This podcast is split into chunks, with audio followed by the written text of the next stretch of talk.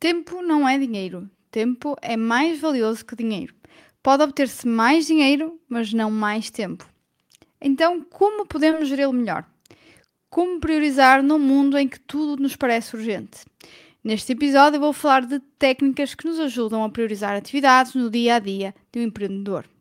Olá, business lovers! O meu nome é Andrea Rocha, sou business coach especialista em gestão e administração de negócios e este é o Business After Hours.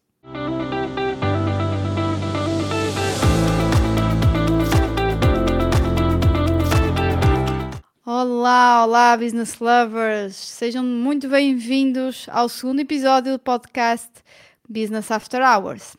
Então, hoje trago aqui um tema algo delicado: como priorizar meu tempo e atividades no dia a dia. Bom, normalmente as pessoas dizem que eu sou boa a gerir tempo, eu achava que não. Uh, até que realmente comecei a perceber aquilo que eu conseguia fazer com o meu tempo e o que as outras conseguiam e perceber que se calhar até tem aqui algumas vantagens, algumas coisas a ensinar e a passar aos outros. Então, uh, gerir o tempo é importante não só para empresários, é? mas para pessoas de forma geral que buscam a excelência, que buscam a sua melhoria contínua. E normalmente perguntam-me como é que eu priorizo o dia a dia e também as, as grandes decisões e em que avançar primeiro. E o que eu vou deixar aqui são apenas algumas formas de estruturar o pensamento, de como priorizar e algumas regras que eu considero regras de ouro da gestão de tempo. Então, um dia tem 24 horas para toda a gente, certo? Uma hora tem 60 minutos para todos e por aí adiante. Então, é fácil para empreendedores sentirem-se sempre sobrecarregados com trabalho, levando a que sintam que todas as tarefas são importantes e desperdicem efetivamente tempo com tarefas que não agregam valor. Isto é o mais comum. É impossível priorizar se não houver um objetivo claro em mente daquilo que efetivamente é o nosso propósito, aquilo que é o nosso uh, maior goal e focar a nossa atenção nisso, as nossas atividades e o nosso dia a dia. Então eu trago aqui cinco, para começar, cinco regras de ouro de como priorizar ações e tarefas para empresários. Então, aqui, regra número um: como priorizar tarefas com base no potencial de geração de receita.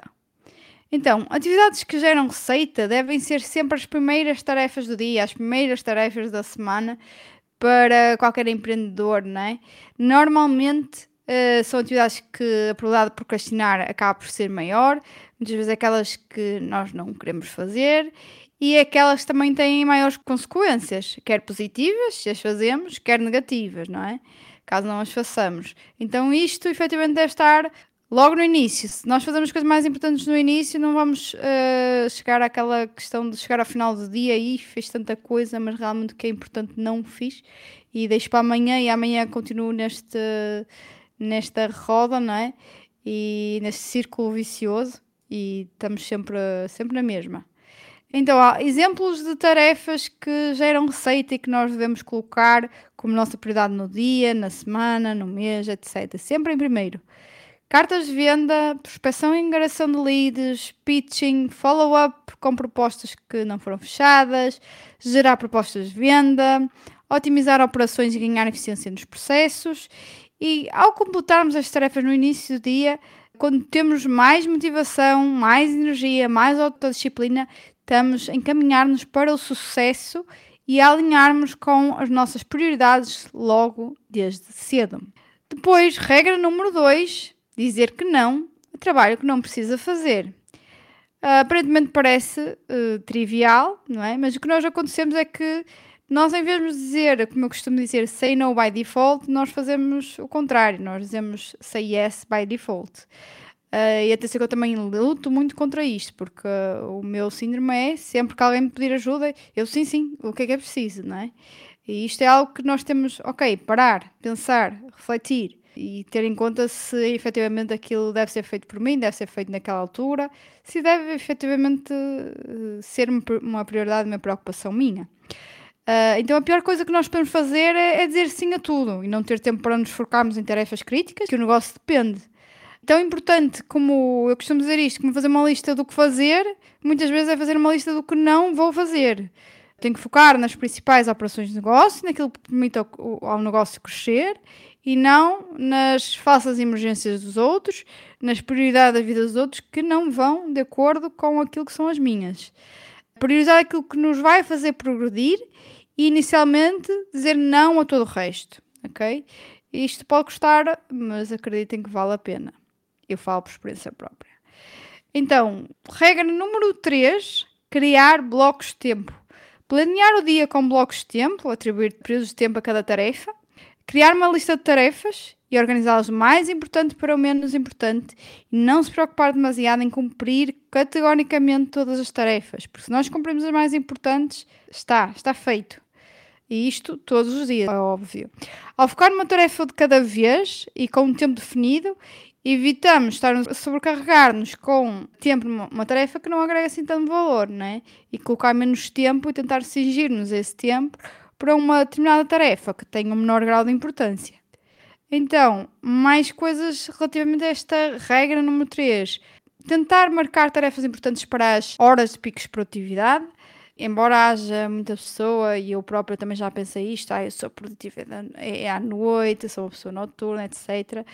Uh, ah, não, isto está provado que nós temos quase um, aqui um relógio interno e se nos fecharem até numa caverna, sem luz, sem acesso a nada, o nosso corpo vai se reger por aquilo que é o nosso, lá está, relógio interno, nossos uh, genes relógio e existem efetivamente aqui umas horas de pico que são quase a regra para toda a gente, e essas uh, são entre as 10 e as 2 da tarde, mas pronto, sobre isso podem também pesquisar mais, mas esta fica assim ao de leve esta minha recomendação.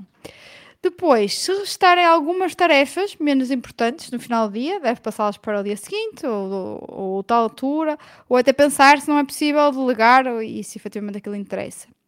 Regra número 4. Esta nem sei se devia estar em quarto ou em primeiro. Para muitos empreendedores, definir um limite claro de trabalho. Então, tendamos a estender o nosso trabalho, o nosso horário de trabalho. É, não é 8, são 10, não é 10, são 12, não são 12, 14 e por aí adiante. Não é semana, é fim de semana. E são realmente necessários limites em relação ao tempo e energia despendidos existe a tendência a cada vez de colocarmos cada vez mais responsabilidades para nós, mais coisas para nós, porque queremos fazer à nossa maneira, porque os outros não fazem igual, etc, etc. E acabamos por não ter tempo para viver a vida, para aquilo que é o nosso propósito maior, provavelmente, de empreender. É preciso efetivamente fazer esta pausa, definir logo à partida durante a semana quais vão ser esses tempos, agendar e bloquear, tal como agendamos para as reuniões e tudo o resto temos que efetivamente guardar esse tempo para nós mesmos, seja isso que nós acharmos que é o tempo para nós. Para uns pode ser ir jogar golfe, para outros pode ir eh, ser ir ao cabeleireiro, estar com o filho, etc. Isto uh, permite-nos também fazer com que tenhamos que delegar mais coisas e, sermos, uh, e planearmos também melhor, não é?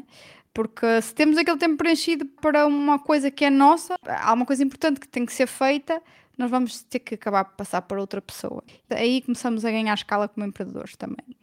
Então, uh, bloquear também os fins de semana, férias.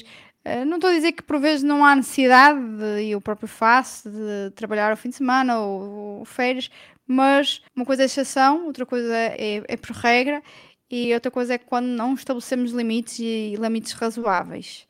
Ao contrário do que muitas pessoas pensam, isto não sou eu que digo, são estudos, ok? Fizeram isto já com estudos com alunos de Harvard, em que realmente notou-se que o facto de haver pausas, haver descansos, uh, havia efetivamente uma redução do stress, mais produtividade, ao contrário do que as pessoas pensam, e também mais criatividade, ok? Isto é verídico. Agora, por último, regra número 5, completar uma única tarefa. Focar e executar uma única tarefa de cada vez o que dá alguma margem de manobra e motivação para continuar a trabalhar e também clareza mental. Multitasking é distração, multitasking é destrutivo, porque requer uma constante atenção e reorientação perpétua do nosso empenho, eh, coisa que o nosso cérebro não foi eh, preparado para fazer. E estudos mostram que multitasking é ineficiente, promove a ansiedade e traz efetivamente piores resultados. Então, eu agora disse que ia falar aqui de um método E, eu trago aqui um método que foi um, descrito por uh, Stephen Covey no livro Seven Habits of Highly Effective People, ou seja, os sete hábitos das pessoas altamente eficazes, é assim a tradução do livro para português, que é o método dos quatro quadrantes. Então ele divide aqui, basicamente na vertical, entre importante e não importante, e na horizontal, urgente ou não urgente. Isto é mais fácil ver, não é? Claro, com uma representação gráfica, podem efetivamente procurar na internet eh, os quatro quadrantes de Stephen Covey e encontram rapidamente.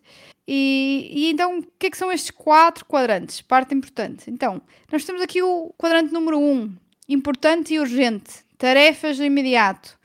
Cuidado, isto são tarefas de imediato, ok, são importantes e urgentes, temos de fazer agora, né?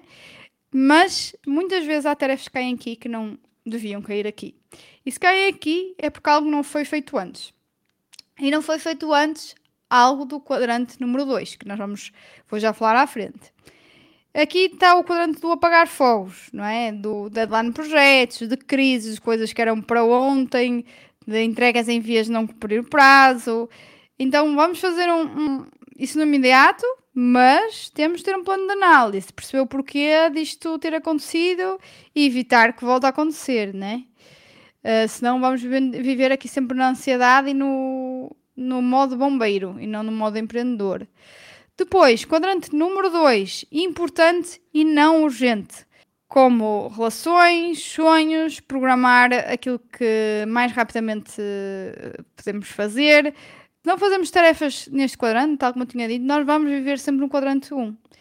E o planeamento, pensar na estratégia da empresa, enquadra-se aqui no quadrante 2. É algo muito importante, mas nós pensamos não é urgente. Não vai cair a casa abaixo se não fizermos hoje, não é? Mas se calhar cai daqui a uns anos. Porque se isto nunca for feito, uh, algum dia isto vai virar o, a tarefa do imediato. Então, quando nós não conseguimos fazer no dia, não é? Mas não pode ser uh, postergar até à eternidade, não é? nós temos que identificar quais são essas tarefas, quais são essas importantes e não urgentes, e que nós vamos fazer com alguma frequência, ainda que não se calhar diariamente. Escrever quando é que ela vai acontecer, qual é o dia, qual é o mês, qual é o ano. Colocar na nossa agenda, está programado, e nesse dia, aconteça o que acontecer, não há que pensar mais, é fazer e não adiar perpetuamente. Planeamento, estratégia, técnicas de prevenção para as coisas que acontecem, uh, lá está, que são importantes e urgentes e que nos podem levar a consequências extremamente negativas e que não foram pensadas antes, estão todas neste quadrante. Depois, quadrante número 3, não importante, mas urgente. Aqui estamos a falar de algumas interrupções, e-mails não importantes, eventos sociais, reuniões, que o ideal é adiar, é ou delegar simplesmente e, e, e é a melhor forma de fazer efetivamente muitas vezes é, é delegar noutra pessoa, uma vez que não é importante, provavelmente conseguimos encontrar alguém que consiga fazer isto por nós, que não seja o empreendedor, o empresário, o dono do negócio. Depois temos o quadrante número 4, não importante e não urgente. Algumas chamadas, alguns e-mails, correspondência que nos chega que não interessa minimamente e vamos abrir, microtarefas, relatórios que ninguém lê, etc que fazer com isto? Simplesmente não é importante, não é urgente, eliminar. Uh, depois aqui por último, eu gostava de falar aqui de um conceito, conceito da única coisa, que é um conceito que o Gary Keller aborda no seu livro, A Única Coisa, ou The One Thing, para quem quiser ler em inglês, que é quando nós queremos alcançar mais, nós devemos fazer menos. E parece paradoxal, certo? E este efeito dominó que ele fala, basicamente temos que encontrar. A nossa vida é definida por dominós e nós temos que encontrar a peça que, ao tocar, vai fazer com que as outras todas vão cair. E qual é o esforço mínimo que nós temos que fazer para bater nessa peça, na peça certa, para que todas as outras caiam e que despolete aquilo que nós temos como projetado como resultado final. Os resultados extraordinários resultam de fazer uma única coisa de cada vez. O sucesso é construído sequencialmente, lá está, como se tratasse um dominó, se nós pensarmos na nossa cabeça, foi assim que aconteceu, de certeza, com processos em que nós obtivemos sucesso na nossa vida, em que conseguimos identificar aquela pecinha, aquela chave que vai derrubar a seguinte e assim consecutivamente, até que grandes coisas acontecem. Uh, o livro gira, gira, sempre à volta desta premissa e de uma questão principal, que é qual é a única coisa que eu posso fazer que torne tudo o restante mais fácil ou até desnecessário. O, Gary Keller diz que as atividades não são todas iguais, até aí ok, nós também já falámos acima disso, mas importante aqui discernir entre duas coisas: estar ocupado e ser produtivo, ok? Ele até, eu não sei se foi até nesse livro ou em outro sítio qualquer que eu ouvi falar sobre isto, de colocarmos despertadores ao longo do dia, de X em X tempo, imaginemos de hora a hora, e nessa hora, quando o despertador tocar, pensar: ok, eu estou a manter-me ocupado, eu estou a ser produtivo. Great question, não é? O Gary Keller fala também algo que eu gosto muito de utilizar no dia a dia, que é para análise de tudo, que é o princípio de Pareto. Então eu utilizo o princípio de Pareto na gestão do tempo.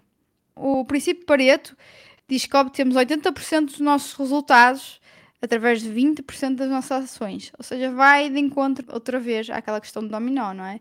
Nós temos que perceber qual é o 20%, qual é aquele dominózinho que eu tenho que tocar para todos os outros caírem. A priorização é focar-nos no que é importante, nesses 20% ou menos das tarefas que têm maior impacto nos nossos objetivos.